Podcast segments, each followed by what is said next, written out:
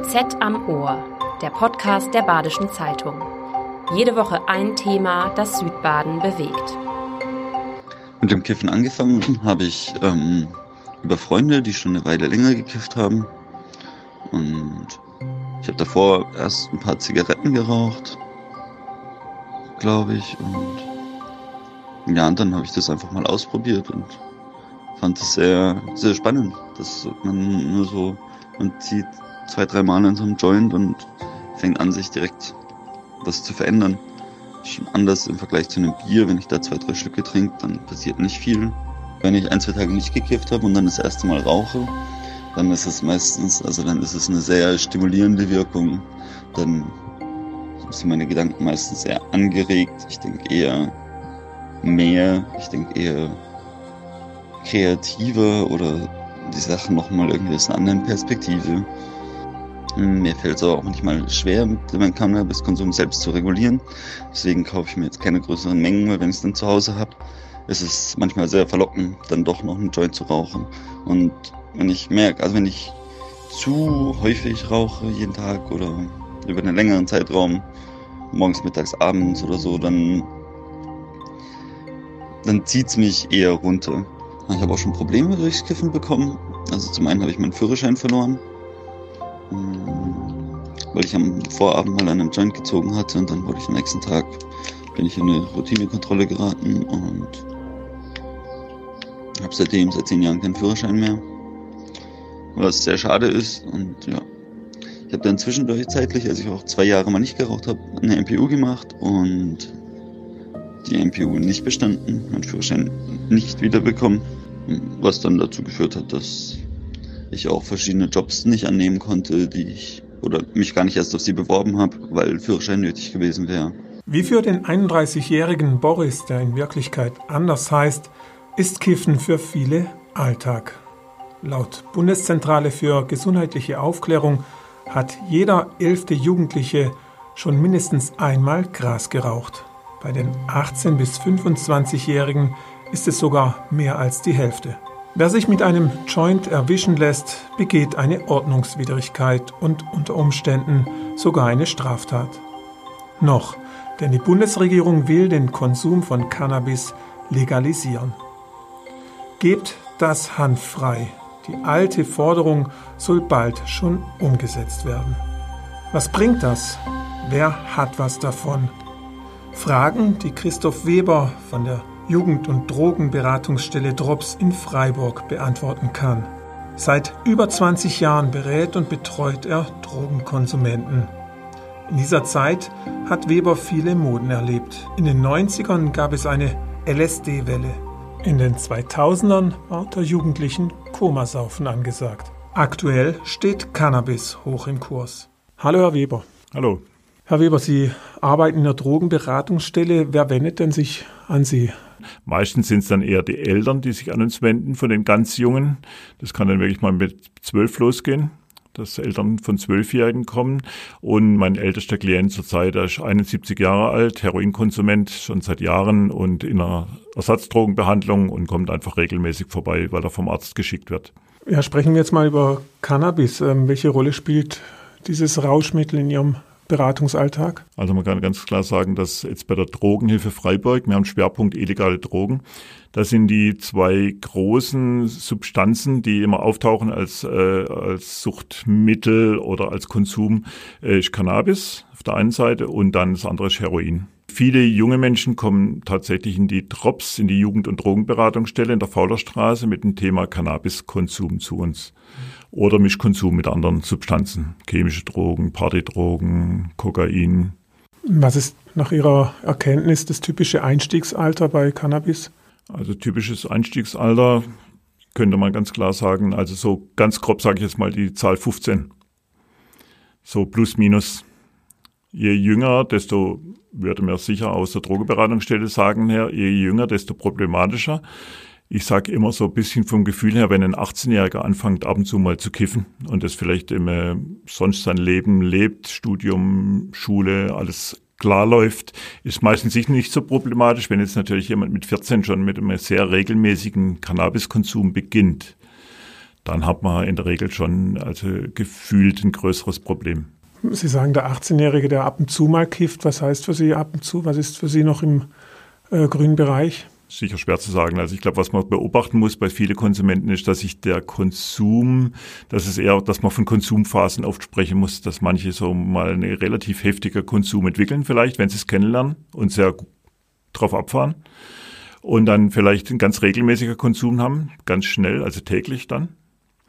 Und dann muss, würde ich jetzt nochmal unterscheiden, wenn jemand täglich konsumiert, konsumiert er vor der Arbeit, konsumiert er vor der Schule, konsumiert er, bevor er seine Alltagssachen macht, oder bleibt es ein Freizeitkonsum, der nach dem Feierabend stattfindet. Vielleicht analog, wie wenn jemand ein Feierabendbier trinkt oder ein, Feier, äh, einen Rotwein aufmacht.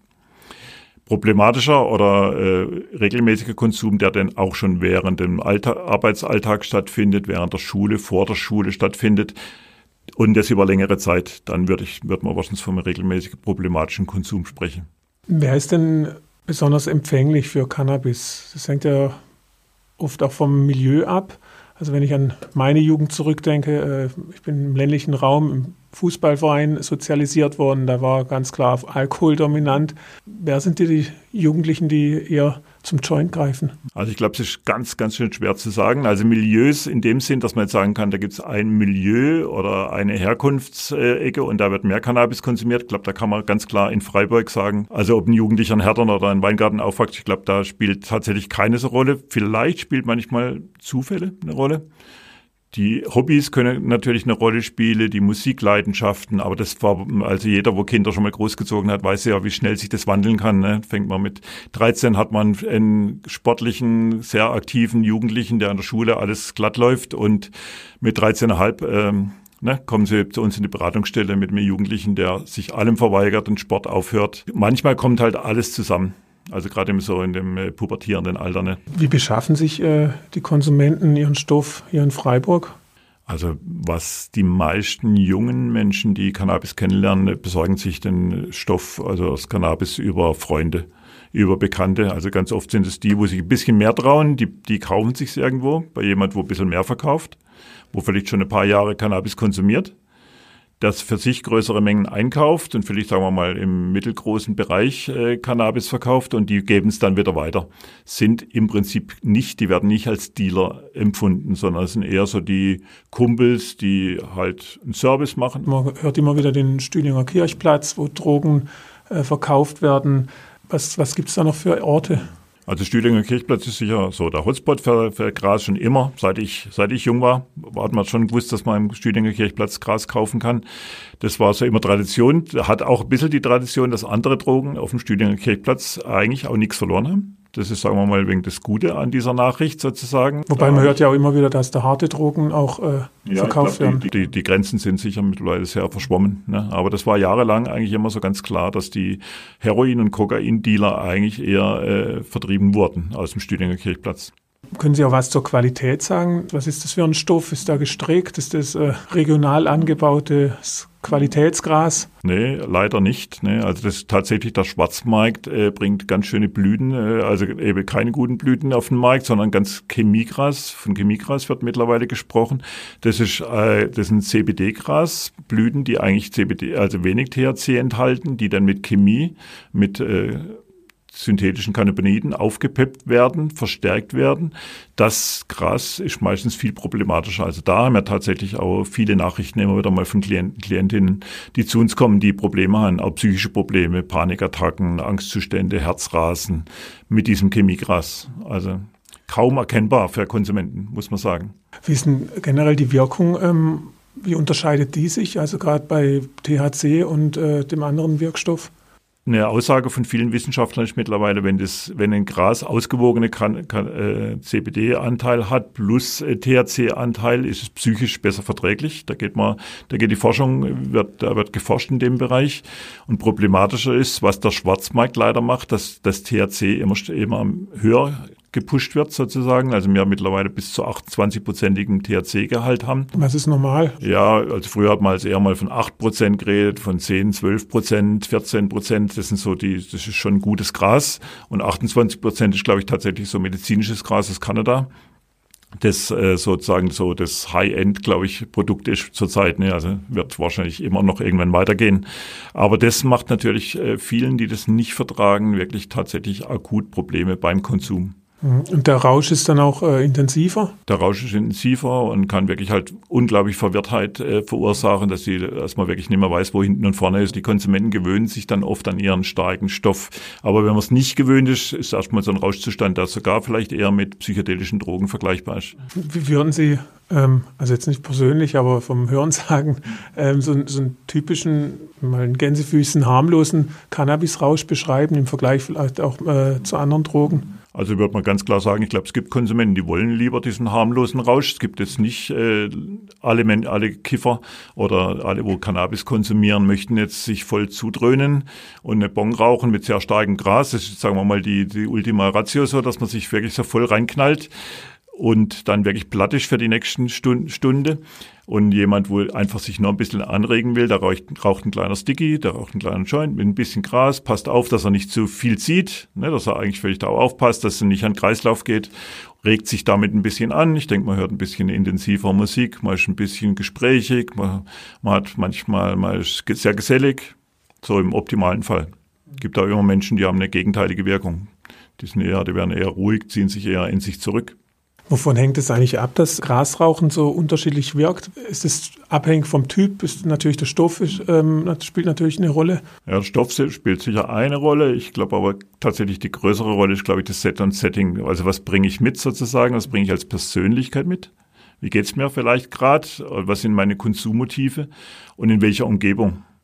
Also mit welcher Konsumerwartung auch. Wenn ich jetzt sage, ich gehe aus zum Tanzen, da ist fröhliche Stimmung und dann rauche ich, wie, wie ich vorher gesagt habe, ein kleines Digi dazu, dann kann ich vielleicht den Rausch sehr belebend erleben und irgendwie, der macht mich jetzt auch nicht platt und wird mich auch nicht umhauen. Und wenn ich da vielleicht auch ein bisschen ängstlich bin, unsicherer Mensch, vielleicht auch gerade psychische Probleme habe, dann könnte so ein Konsum auch mal richtig umschlagen in so ein bisschen, dass man leicht dann Panik bekommt, dass man Angstzustände bekommt, dass man sehr unsicher ist in der Umgebung, bis hin das Gefühl hat, die Kontrolle zu verlieren.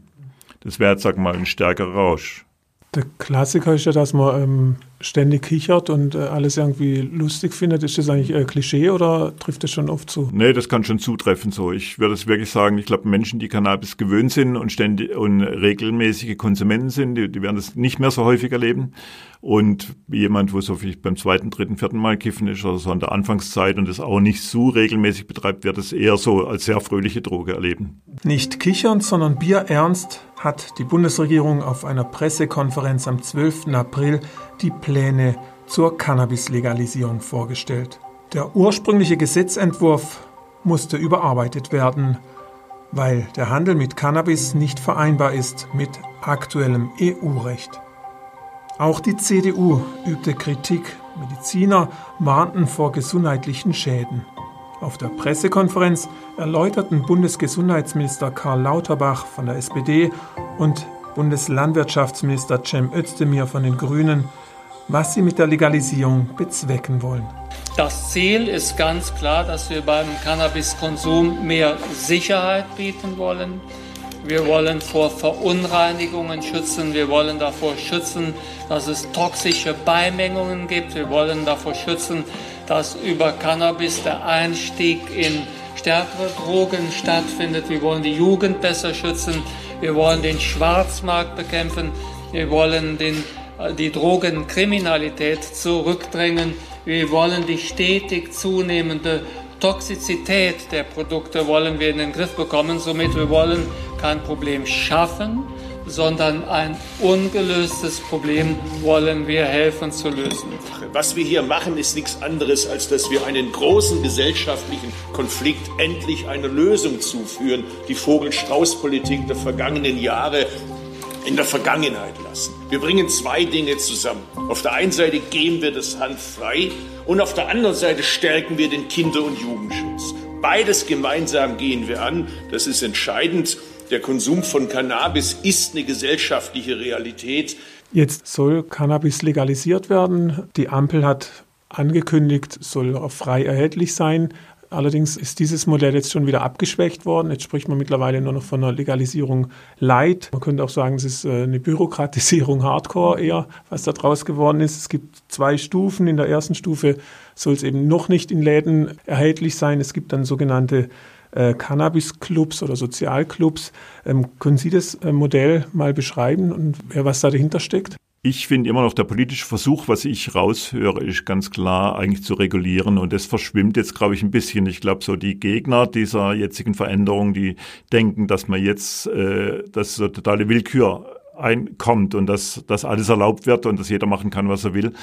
Und wie Sie schon gesagt haben, das Bürokratiemonster, das auf uns zukommt, das ist jetzt, sagen wir mal, der Preis dafür, dass diese, die ersten der Versuch, das zu regulieren und das Modell, das erste Modell jetzt politisch oder rechtlich nicht möglich ist umzusetzen. Ne? Wegen EU-Recht. Wegen EU-Recht zum großen Teil. Und es sehr wahrscheinlich wirklich noch ein paar Jahre dauern wird. Ich finde es eigentlich eigentlich erstmal löblich, dass sie jetzt nicht hinschmeißen und sagen, okay, können leider gar nichts machen, sondern einen Weg suchen, unter den rechtlichen Gegebenheiten, wie sie jetzt gerade sind, einen Weg zu finden. Leider, wie Sie gesagt haben, kommt da jetzt ein bisschen ein krasses Überregulierungsmonster raus, das sicher viele, viele Nachteile hat im Gegensatz zu der ersten Idee die die Koalition hatte. Schauen wir uns mal dieses, äh, diese Cannabis-Clubs an. Ähm, Träger sollen da Vereine sein, man soll keine Geschäfte da machen, sondern also das wird nur angeboten, aber man darf nicht drin konsumieren. Da ist auch geregelt, dass ein Abstand zu Schulen und so weiter herrscht von mindestens 250 Metern. Was halten Sie von dem? Ist das sowas realistisch und auch äh, hilfreich? Das Problem, was ich ein bisschen sehe, ist, dass man eigentlich Mitglied werden muss und ich bin mir nicht sicher, ob die Menschen wirklich bereit sind, in so einen Club beizutreten, ob man nicht auch Angst hat, wenn man sich da registrieren lässt, was ja verlangt wird, dann, dass man dann doch wieder irgendwie äh, Probleme hat, vielleicht mit der Krankenkasse, vielleicht im Berufsleben, vielleicht mit dem Führerschein. Also ich bin mir dann nicht ganz sicher, ob das jetzt so äh, deshalb die coole Lösung ist. Was ich an der ersten Regulierung gut gefunden hätte, wenn das äh, lizenzierte Stellen wären, die das Cannabis abgeben, dass man weiß, wer da arbeitet und unter welchen Bedingungen. Man hätte natürlich einfach das Cannabis dann auch wirklich legal verkaufen können, kontrolliert legal verkaufen können und hätte natürlich auch Steuereinnahmen gehabt, was ich jetzt einfach als, aus Sicht der Drogenberatung ganz wichtig finde, dass mehr Geld da ist, zum Beispiel um Prävention, um sehr gute Prävention zu machen. Wenn ich jetzt unsere Freiburger Situation angucke, wir haben so viele Anfragen von Schulen oder Jugendgruppen und müssen die ablehnen, weil wir einfach personell zu schwach aufgestellt sind, um wirklich äh, umfängliche Prävention zu betreiben.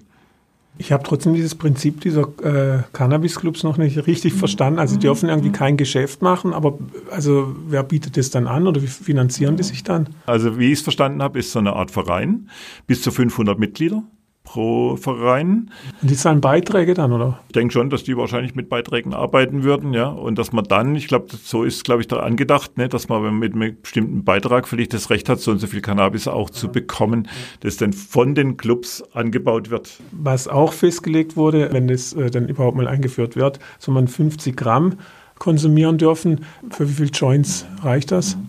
Also ich glaube, wenn man äh, Clubmitglied ist, darf man 25 Gramm auf einmal kaufen und insgesamt im Monat nicht mehr als 50 Gramm. Und 50 Gramm ist für jetzt einen Gelegenheitskonsument eine große Menge, eine sehr große Menge, würde ich jetzt einfach mal sagen. Also wenn jemand ein Gras, Gramm äh, gutes Gras raucht am Tag, ist er eigentlich schon äh, wirklich ein Dauerkonsument, der womöglich eher äh, vielleicht auch zu den problematischeren Konsumenten zu zählen wäre. Was kostet das eigentlich, ein Gramm momentan? Grob würde ich mal sagen, zwischen 10 und 15 Euro. Wenn Sie sich so die Cannabispolitik anderer Länder äh, anschauen, man denkt natürlich vor allem an Holland, wer ist aus Ihrer Sicht so ein, ein Vorbild?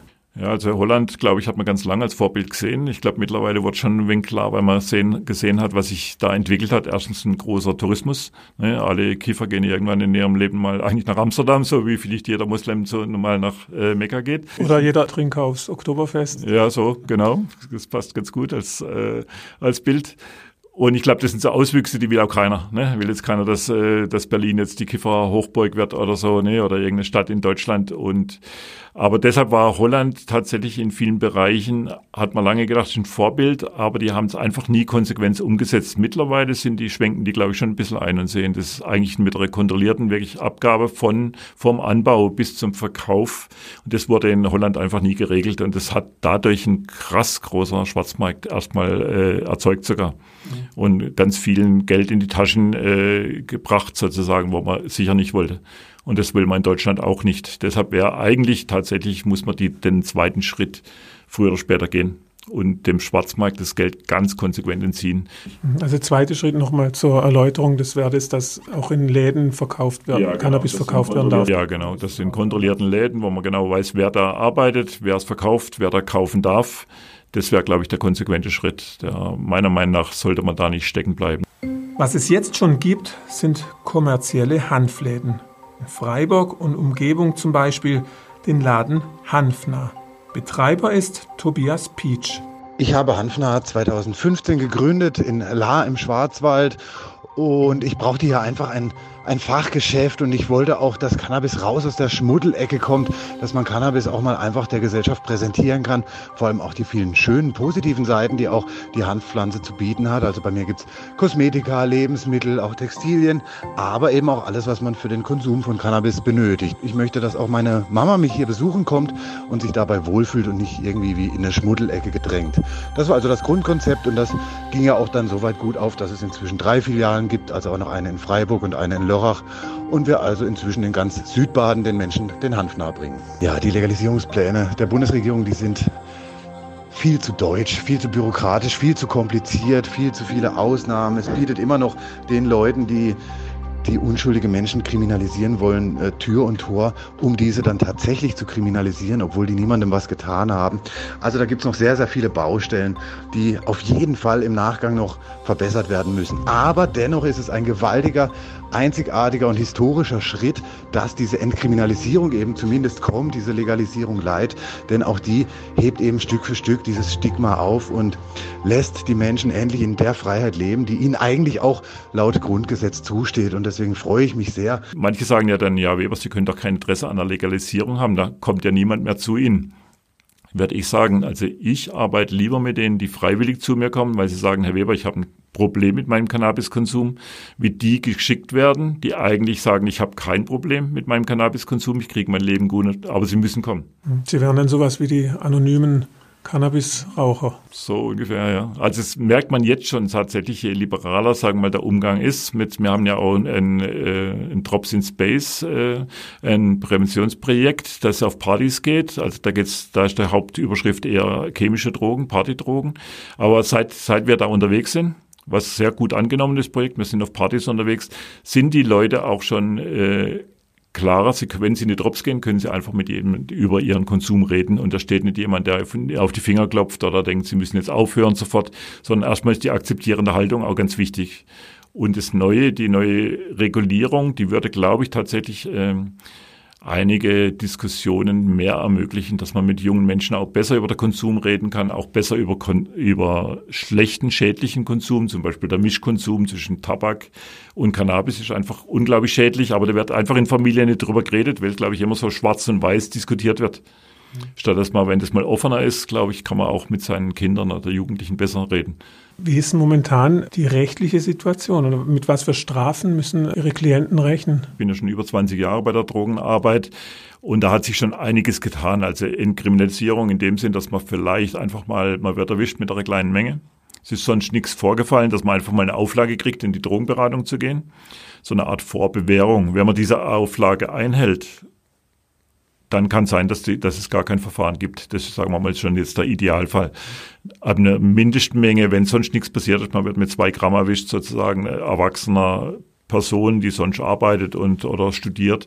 Kann auch sein, dass das Verfahren eingestellt wird. Das sind Sachen, die jetzt schon passiert sind. Ne? Wie war das vor 20 Jahren, als Sie angefangen haben? Ja, vor 20 Jahren wurde tatsächlich äh, erstmal wurde immer die Auflage gemacht, dass man Urinkontrollen abgeben muss. Das war für manche Menschen, sagen wir jetzt mal ein 18-Jähriger, der in einer, in einer Umgebung lebt, wo Cannabiskonsum erstmal für ihn normal ist und für seine Umgebung ganz schön schwierig, das durchzuhalten. Ne? Wenn man dann äh, ein Jahr lang Urinkontrollen abgeben muss, dann war eigentlich so dieses tatsächlich, was wir in der Arbeit immer wieder erlebt haben. Sie haben die Auflage, sie geben eine Urinkontrolle ab, die Urinkontrolle ist positiv.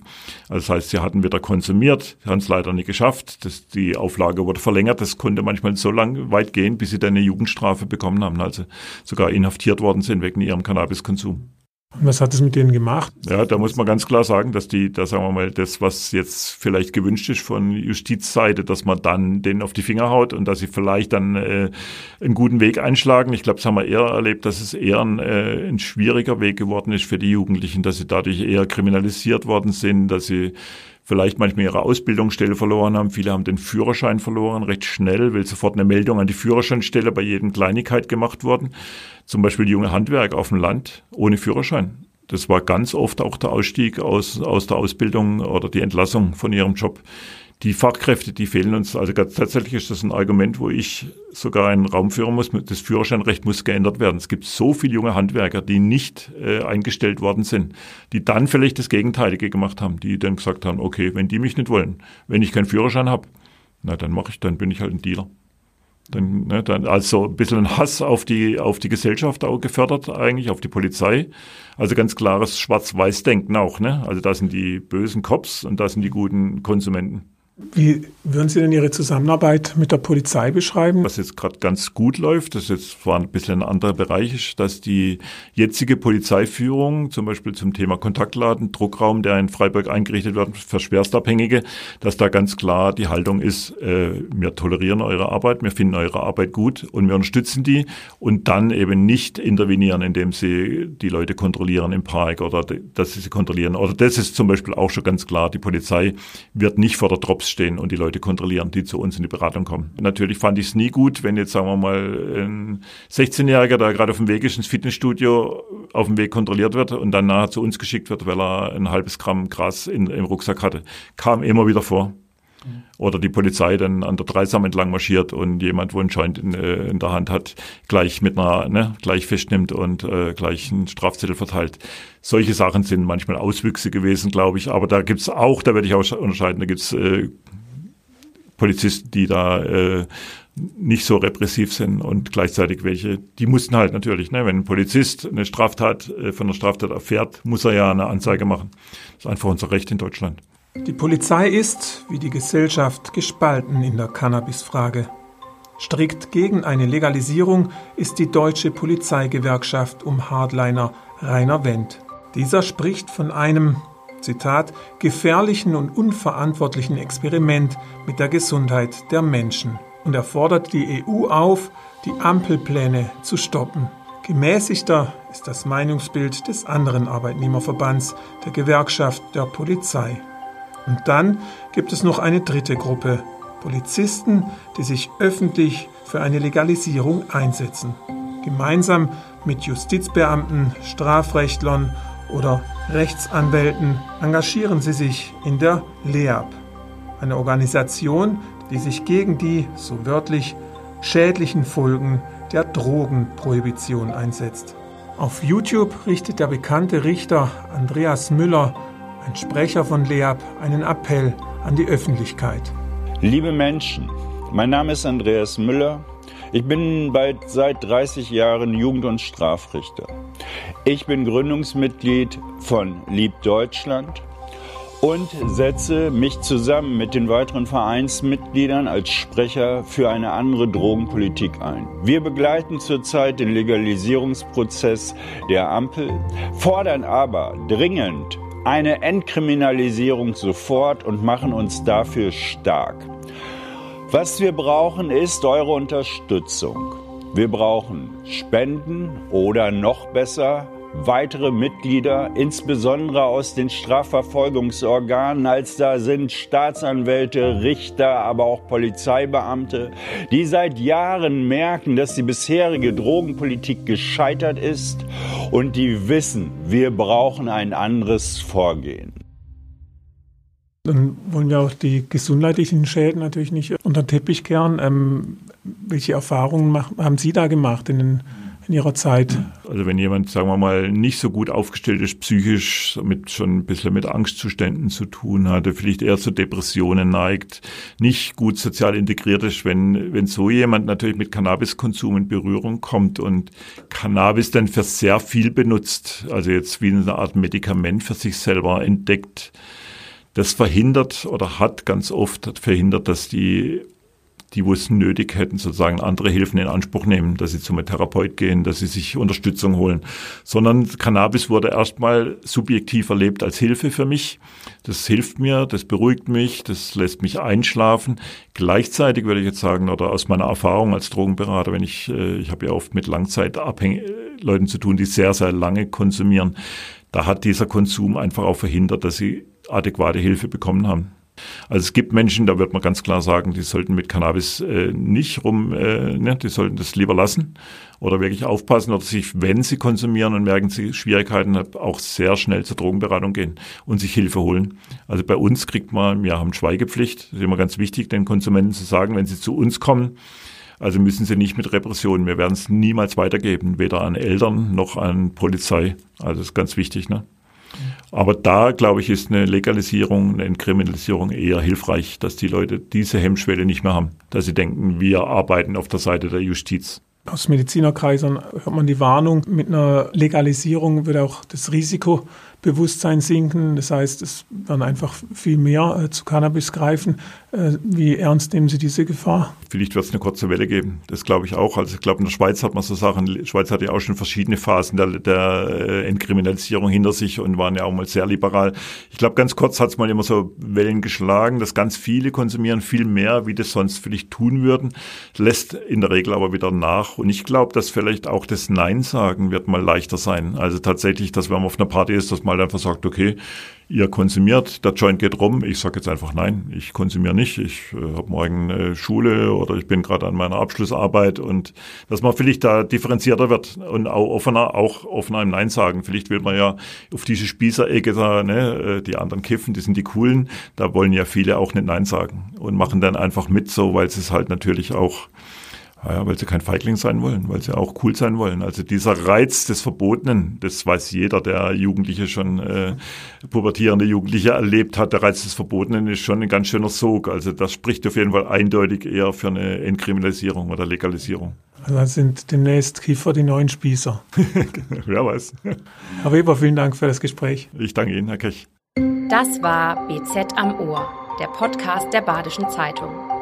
Jede Woche ein Thema, das Südbaden bewegt.